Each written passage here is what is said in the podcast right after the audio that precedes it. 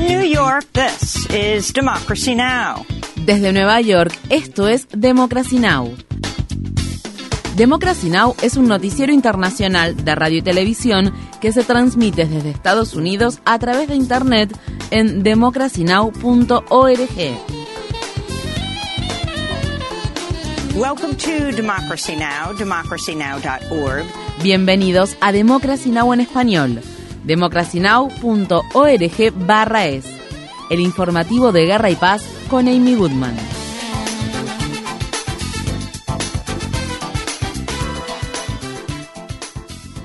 Líder de la organización Hamas, Ismail Haniyeh, se encuentra en Egipto para negociar una posible nueva tregua en la franja de Gaza. El periódico The Wall Street Journal informa que Hamas también está negociando con su rival palestino, el partido Fatah, sobre la posibilidad de gobernar conjuntamente Gaza y Cisjordania una vez terminada la guerra. El martes, el presidente israelí Isaac Herzog dijo que el país está abierto a la posibilidad de establecer un nuevo alto el fuego temporal para garantizar la liberación de más rehenes israelíes.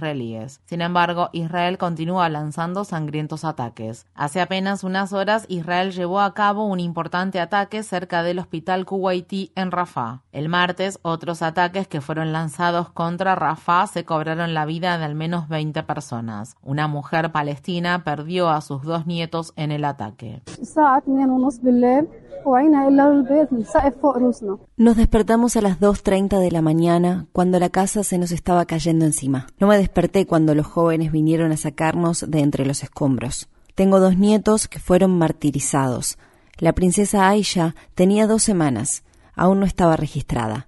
No tenía un certificado de nacimiento, lo que significa que se desconoce su identidad desde el día en que nació. No tenía un certificado de nacimiento y su hermano tenía dos años.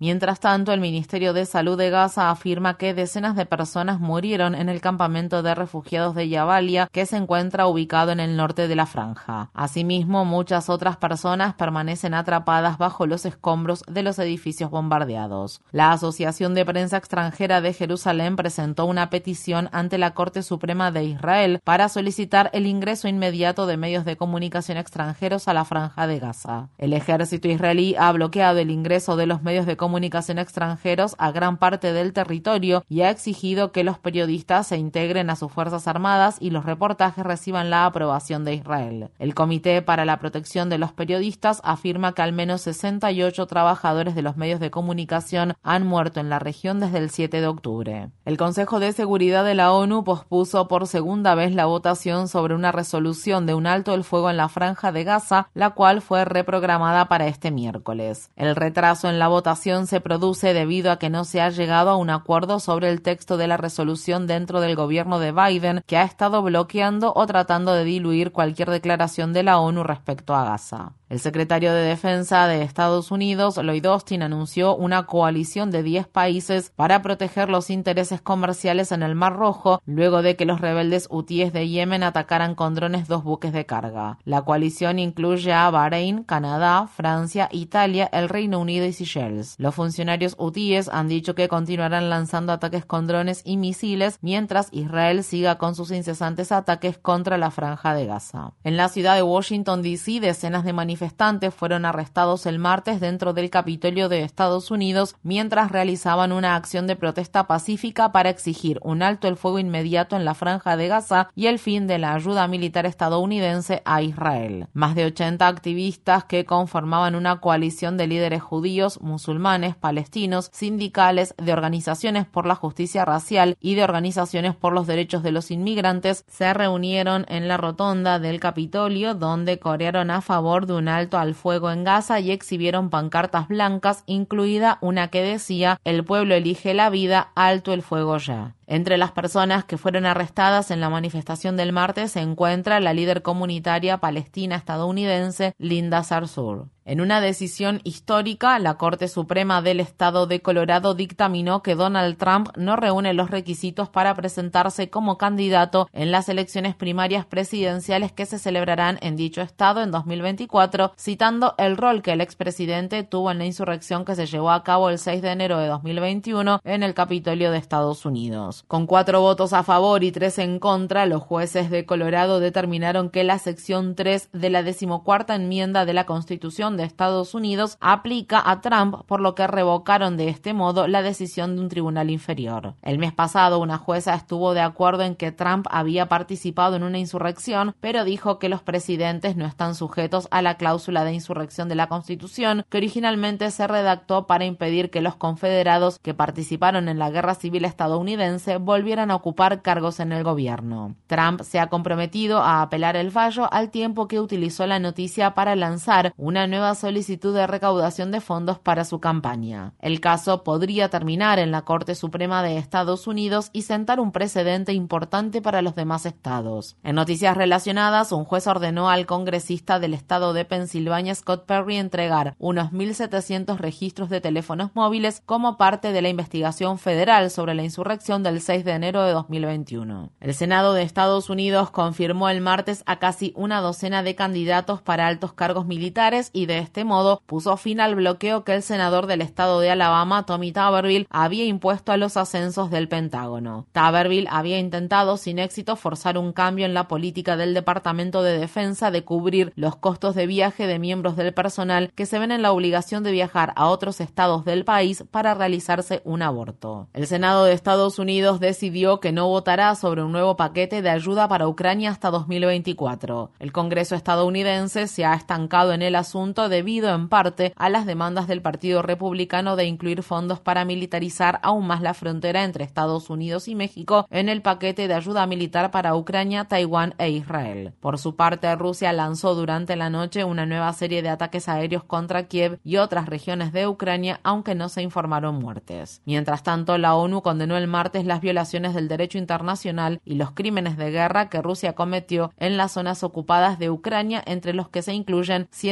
142 casos documentados de ejecuciones de civiles. Estas fueron las palabras expresadas por el alto comisionado de las Naciones Unidas para los Derechos Humanos, Volker Tark. En el territorio ocupado hemos registrado torturas y maltrato generalizado a personas detenidas, incluidos actos de violencia sexual, así como un gran número de desapariciones forzadas. Además, la Federación de Rusia ha dejado de adoptar medidas adecuadas para proteger a la población civil y no ha protegido los bienes de carácter civil contra los efectos de sus ataques.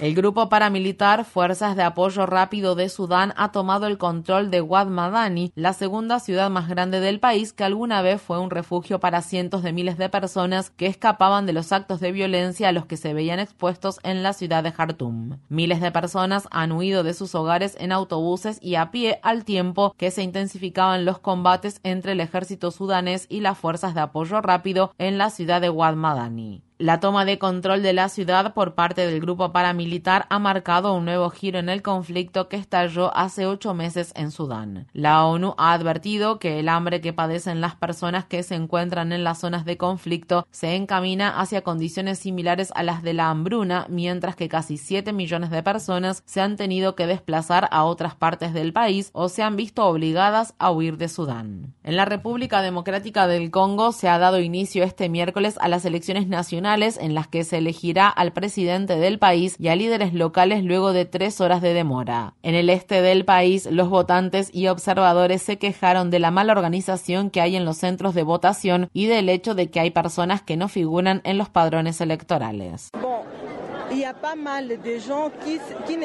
Había bastantes personas que no figuraban en los padrones. Nosotros, los observadores, podemos ver que la organización no fue buena en ese sentido.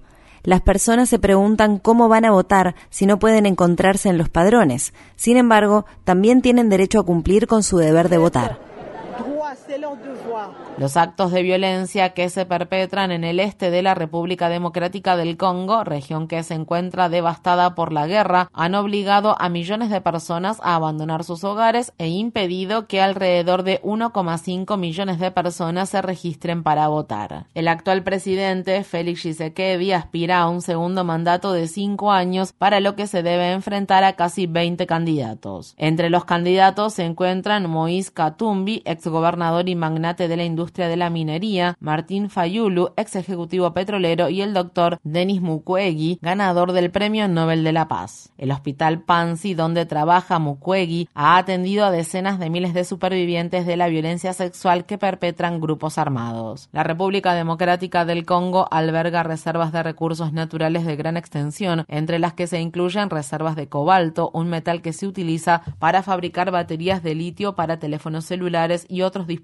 electrónicos. Asimismo, el litio se considera un mineral esencial en el contexto de transición hacia el abandono de los combustibles fósiles. Sin embargo, los congoleños no se han beneficiado del preciado mineral. La inseguridad, la pobreza, la corrupción y la administración de los recursos son temas clave en estas elecciones. En noticias relacionadas, el martes el Consejo de Seguridad de la ONU votó de manera unánime a favor de retirar gradualmente sus 14.000 soldados de las fuerzas del mantenimiento de la paz de la República Democrática del Congo. Las autoridades congoleñas y las comunidades locales han pedido su retirada, alegando que las fuerzas internacionales no han logrado impedir la escalada de violencia. Bolivia ha firmado un acuerdo multimillonario con una empresa rusa para construir una planta piloto de litio donde se fabricarán piezas para vehículos eléctricos. Estas fueron las palabras expresadas por el presidente boliviano Luis Arce. Nosotros queremos que nuestra empresa de litio boliviano, Yacimientos de Litio Boliviano, ILB,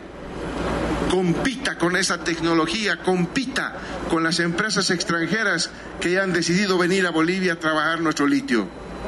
Y queremos esa competencia nosotros somos la primera reserva mundial del litio. Bolivia tiene los yacimientos de litio sin explotar más grandes del mundo, lo que atrae el interés de potencias extranjeras. A principios de 2023, la empresa estatal boliviana YLB también firmó un acuerdo con China. Sin embargo, muchos se han opuesto a la explotación del litio por temor a que pueda provocar el desplazamiento y el empobrecimiento de las comunidades indígenas de los Andes. Por su parte, los ambientalistas también han advertido que la extracción de litio impone grandes demandas de suministros de agua dulce. La gobernadora de Nueva York, Kathy Hochul, firmó un proyecto de ley que crea una comisión para considerar la posibilidad de compensar a los neoyorquinos negros que han sufrido el continuo legado de la esclavitud y el racismo. Este es el tercer estado, después de California e Illinois, en crear un grupo de trabajo de este tipo. Entre otras cosas, la comisión investigará la discriminación en relación con la vivienda, el trato por parte de la policía y las tasas de encarcelamiento, así como la desigualdad de ingresos de los residentes negros de Nueva York. Un informe que la oficina del Contralor de la Ciudad de Nueva York publicó recientemente halló que los hogares de los residentes blancos cuentan con un patrimonio neto promedio casi 15 veces mayor que el de los hogares de los residentes negros. La comisión podría recomendar compensaciones monetarias o de otro tipo, aunque el Estado no estaría obligado a atenerse a ellas. Estas fueron las palabras expresadas por el reverendo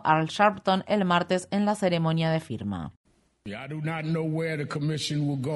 No sé qué decisión tomará la comisión, pero sé que se está haciendo historia con esto, porque hay una comisión y hay un reconocimiento, y a veces, aunque el dolor y la herida no puedan borrarse, se obtiene una gran ganancia del hecho de que se reconozca que debe haber una compensación. En Alemania, la aclamada escritora rusa estadounidense Maya Gessen recibió el sábado el prestigioso premio Hannah Arendt en una ceremonia mucho más pequeña que la que se había planeado originalmente. Se suponía que el evento tendría lugar la semana pasada en la sede del gobierno municipal de la ciudad de Bremen, pero los patrocinadores del premio y la ciudad de Bremen retiraron su apoyo a la premiación después de que Gessen comparara la situación de la franja de Gaza con lo experimentado en el gueto de Varsovia en un artículo que publicó recientemente en la revista The New Yorker. Gessen, que es judía, habló a principios de esta semana en otro evento que organizaron los organizadores del premio. La mayor diferencia entre Gaza y los guetos judíos de la Europa ocupada por los nazis es que los habitantes de la franja, muchos gazatíes, la mayoría de los gazatíes siguen vivos y el mundo todavía tiene la oportunidad de hacer algo al respecto. Visite nuestro sitio web democracynow.org es para ver la entrevista que le realizamos a Maya Gessen en Bremen. Infórmate bien. Visita nuestra página web democracynow.org/es. Síguenos por las redes sociales de Facebook, Twitter, YouTube y SoundCloud por Democracy Now! es.